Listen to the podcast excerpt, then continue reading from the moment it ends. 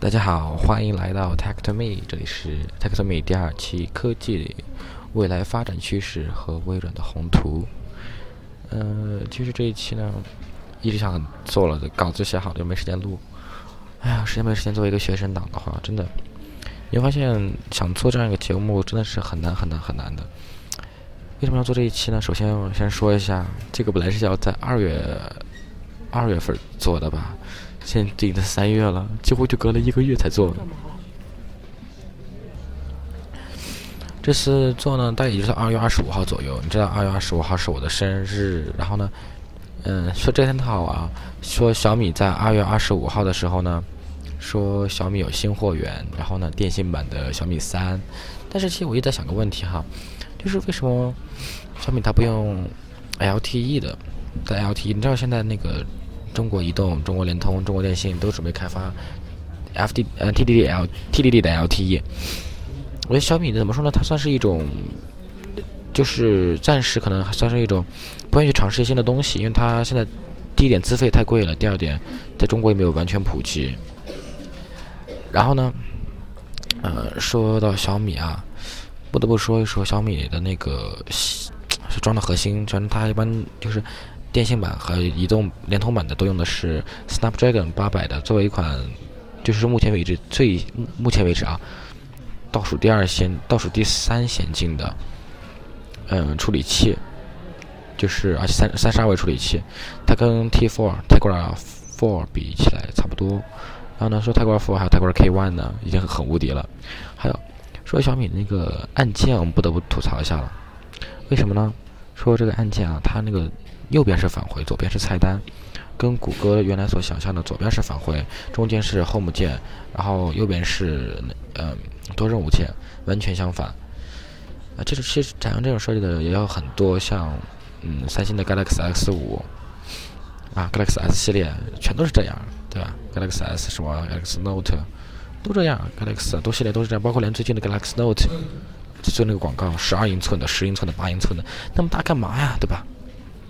啊，说 S 五，S 五已经发布了哈，嗯，然后它支持 Home 那 Home 键那边的指纹识别。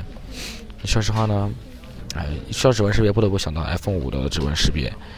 说 iPhone 五啊，iPhone 五 S 的指纹识别，iPhone 五 S 指纹识别就一个圈儿，然后圈外面呢是铁金属，就是可以检检测检检测你的手是不是在你的那个 Home 键上。其次呢，然后呢通过装有个蓝蓝宝石，然后呢蓝宝石这里可以检测指纹。嗯，iPhone 五 S 我见过，比如说我们老师，我们英语老师 Miss 于就用那个 iPhone 五 S，还有同学叫金振东也用 iPhone 五 S，他好像他被收了。啊，同样还具有指纹识别的技术，还有那个 HTC One Max 在背后，据说也不算特别好用，而且要好像是要按住，而不是要不是我们常人想象的要滑滑下来其实更好玩。还有，呃，说 Galaxy S 呢？S 三、S 四、S 五几乎每年发布一部。你想看 S 系就是 Galaxy S 系列，几乎可以说是领导了整个安卓平台的发展。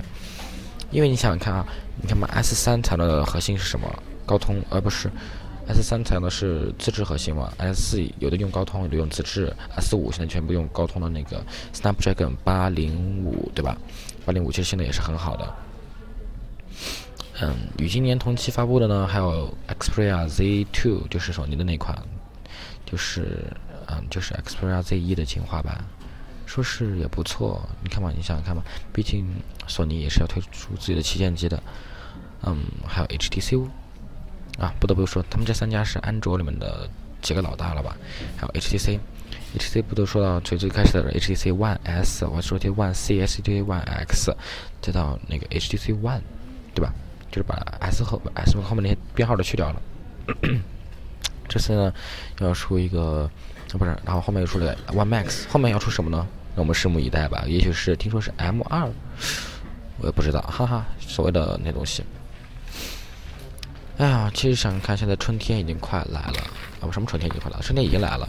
说出了春天，我们不得不想到春苹果的春季发布会。苹果的春季发布会呢，其实是很让人期待的。春季发布会会发布一些什么东西呢？嗯，首先呢，我们看一下苹果有它有肯定它有自己的计划。它到底是发布嗯一个苹果的 Glass 它会发布吗？就像像谷歌那样的，因为谷歌它毕竟是面向开发者开发，而且发布，而且它国比较开放，所以它提前公布了自己的计划，不像苹果，几乎就是发布的同时，然后就发售，而且提前没有任何预告。当然了，春季发布会让人觉得很期待的一个东西，就是 Apple TV 苹果的电视是否能成为像 Xbox、PS 四一样那样的那种游戏机，加入游戏功能，能连手柄，开放 API。其实说开放 API 呢，其实很好的。你开放很多 API，就可以让更多的应用程序入驻，对吧？啊，还有游戏机，那个 PS 四、Xbox One，这东西都能连接电视，对吧？还有那个 Chromecast，对，这几个东西都可以连接电视。然后呢，这虽然说有些电视它自带一些手柄啊之类的，当然最近还听说亚马逊要出一款游戏机，而且游戏手柄也见到了，还有那个 Steam。Steam 的那个手柄真好，真挺好玩的哈。Steam 手柄，然后就是把原来把那个触摸屏的那个部分改成了六个按键。其实我觉得其实改成触摸屏貌似更好一点，对不对？呃，说到 PS 四呢，比如说我买个，呃，我买了一个 X 买了一个嗯 PS 手柄，按起来不错，可以通过 PS 可以通过 PC 上的一个软件，然后通过互相联通，然后无线的玩，然后还带震动，特别爽。而且那个光，你知道。P.S. 后面有个光槽嘛，对吧？光槽颜色可以自己调。就就最开始我很想买一个 Xbox One 的手柄的，但是仔细想想看的话，你看嘛，Xbox One 现在跟 PC 还不能配对，所以说我们一直在等它的微软出驱动。嗯，Chromecast 呢，最近好像是说怎么了？对，开放更多的允许更多的国家了，对吧？这也是很好的一件事情啊。谷歌其实在这方面一直做了很多，包括谷歌的 Google Glass。Google Glass 呢，其实也是非常好的。它作为一个，前前面在讲苹果的时候不是说过吗？Google Glass，嗯，它就是说，呃，移动业领域啊。对了，后面我们会出关专门出关于一期，嗯，这样的一个关于移动设备的呃可穿戴设备的一个专门的一刊，呃，记得后面一定要坚持关注啊。还有谷歌，它做了很多东西，包括它做的一些公益事业，比如说。呃，免费 WiFi 就是说，在非洲那边好像是要搞几个热气球，然后呢，在热气球上装几个无线热点。这个说这个呢，跟 Facebook 也挺像的，你知道吗？Facebook 也是想搞这样的一个东西。因为 Facebook 它啊，就是他们俩钱都没处花呗，乱花。其实说实话啊，在 Google 和 Facebook 他们在同时同同干一个领域，然后呢？然后呢，那个还要不得不说一下那个，嗯，Facebook 和谷歌的 Google Plus。你仔细想想看的话，嗯嗯，然后呢，Google Plus 和呃 Facebook，其实你想想看的话，谷歌的东西其实你发现还是要比 Facebook 做的好。第一点，Google Plus 只要你设定好的话，只要你设定好，然后你可以在国内上，因为它那个服务器可能会谷歌会绕开国内的一些特定的东西吧。而 Facebook 很麻烦了，对吧？而且 Google Plus 就说应用面很广，因为你会发现经常就是，因为在谷歌那个 Google Play 商店里面，经常就说你喜欢这个应用，你可以点一下旁边有个 Google，就是一个 Google Plus 的一个加的图标，你加就加加了。而 Facebook 呢，它跟其他的应用程序连通性也不算很好，而且谷歌一直在对 Google Plus 这加一些很多新的东西，而且包括人脸自动识别呀之类的，比那些要好很多。Facebook 呢，怎么说呢？它界面也有一点让人无法难以难以难以无法让人接受啊，对吧？还有 Google Plus，我觉得我发现 Google Plus 真的很好。还有，嗯，Google Plus 它应用面也很广，但是你却发现啊，谷歌跟微软的关系一直不算是很好吧？因为你看吧，YouTube 还有那个 Google Plus，还有一些什么，反正谷歌的一系列产品。除了谷歌的搜索以外，都没有在 Windows 八和 WP 八上面出，因为这是真的说觉得很奇怪。好了，关于这以上呢，就是关于呃科技未来发展趋势的大概内容。接下来呢，我们来分析分析另外一个话题：微软的宏图。啊，你知道吗？小呃 X 是。最喜欢最喜欢微软的了，因为我对微软真的是一种很痴迷的状态，因为它微软，尤其对于微软的那个 Metro 界面，还有它的这种一体式呃一体式理念，还有把平板和 PC 融合在一起理念，我真觉得是非常好，非常好，非常好，而且值得我去借鉴的。